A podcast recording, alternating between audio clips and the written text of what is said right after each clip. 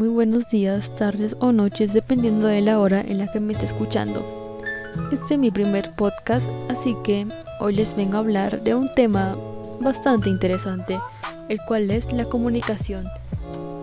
Obviamente dentro de este mismo tema estaré abordando algunos de los tipos de comunicación que existe, al igual que daré ejemplos para que sea de la comprensión de la mayoría de las personas, si no es que de todas. Bien. Antes de entrar de lleno a este tema tenemos que saber qué es la comunicación. Bueno, la comunicación es la transmisión de señales mediante un código común de un emisor a un receptor. Bien, ahora que tenemos definido qué es la comunicación, podemos ver los tipos de comunicación que existen, ¿no?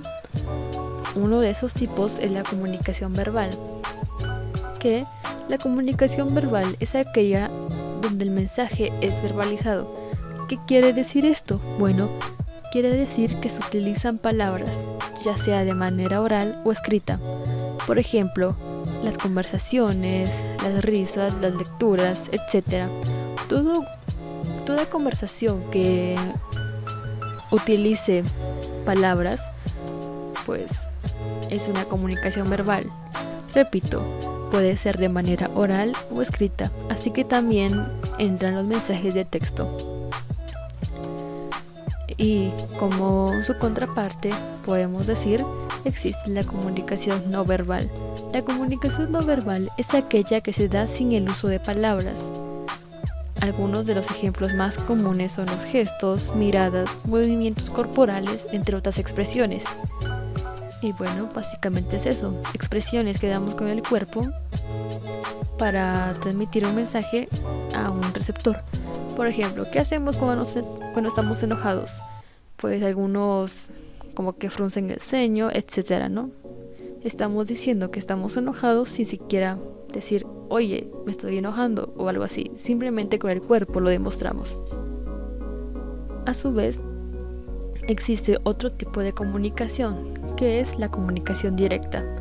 Para los que no sepan, la comunicación directa es el modo de comunicación humana que se da mediante la lengua natural y es caracterizada por la inmediatez temporal. Bueno, algunos de los ejemplos que les puedo dar sobre la comunicación directa es cuando un profesor está dando su clase, ¿no? A sus alumnos. Ese tipo de comunicación es básicamente como frente a frente, ¿no? Teniendo frente a ti a otra persona o grupo de personas. Bueno, también existe la comunicación indirecta, que es el poder comunicarnos con otras personas aunque no estén presentes físicamente o cerca de nosotros, ¿no? Un ejemplo más común son las redes sociales, que nos comunicamos con personas, puede ser de otro país, de otra ciudad, etcétera, ¿no? O también se puede como conversar por teléfono, enviar un mensaje de texto así por internet, etcétera, ¿no? Es la comunicación no física. También en el tema de la comunicación también podemos meter la comunicación masiva. ¿Qué es la comunicación masiva? Muy fácil. La comunicación masiva implica el manejo de información orientada a numerosos sectores de la población, a la nación misma y a los habitantes de otros territorios, es decir, a la sociedad en general. Bueno, varios ejemplos de la comunicación masiva serían la edición de los libros, la prensa escrita, radiodifusión, televisión, cine, internet, multimedia, redes sociales, etc. De igual forma, también dentro de la comunicación puede existir la publicidad. ¿Qué es la publicidad? Muy sencillo. La publicidad es una forma de comunicación que intenta incrementar el consumo de un producto o servicio. Algunos de los ejemplos más comunes que les puedo dar es por ejemplo los anuncios de Coca-Cola, que por ejemplo ya sea que vayan a una ciudad o algo ven un anuncio de compra Coca-Cola, etc. Ese tipo de anuncios con el fin de comprar un producto y ya, te incita a comprar algo o algún servicio. Es muy fácil entender. Pero también podemos hablar de la propaganda. ¿Qué es la propaganda? Bueno, la propaganda es una forma de transmisión de información que, tiene como objetivo influir en la actitud de una comunidad respecto a alguna causa oposición representando solamente un aspecto de un argumento. Bueno, un ejemplo muy claro y que espero que la mayoría hemos notado o visto es la propaganda que hacen cuando algún partido político o algo quiere ganar el voto de las personas, ¿no? En las elecciones. Ya que los partidos políticos, cuando se acercan las fechas de elecciones, se la pasan poniendo tanto en la radio como en la televisión y donde sea que está bien votar por ellos porque tienen tales tales cosas, hacen esto, que los otros no lo hacen, etc. El punto es que quieren cambiar tu forma de, de pensar para que votes por ellos, ¿no? Ese sería un ejemplo muy obvio y que todos hemos visto sobre la propaganda. Bueno, para finalizar este podcast, quiero concluir con la mención de algunas diferencias con mis propias palabras entre la publicidad y la propaganda.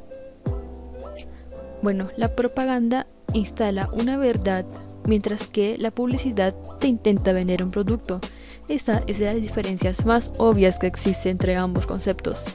Además de que la publicidad busca que reconozcas una necesidad. Por ejemplo, te están anunciando que ya está a la venta un, no sé, fundas tiernas para celular y tú inconscientemente puede que te guste y digas, wow, necesito una funda así.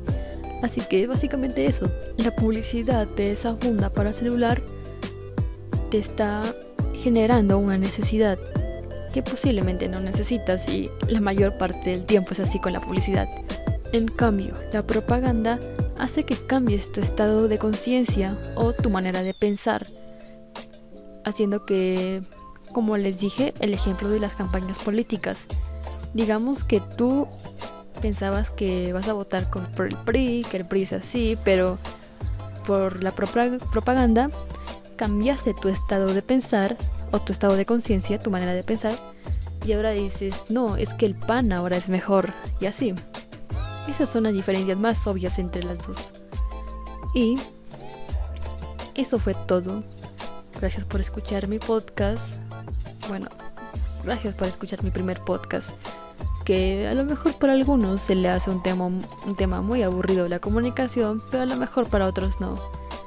Y de antemano quiero disculparme por algunos errores que tuve, ya que yo soy muy nuevo en esto del podcast Así que, lo siento, trataré de mejorar para la próxima.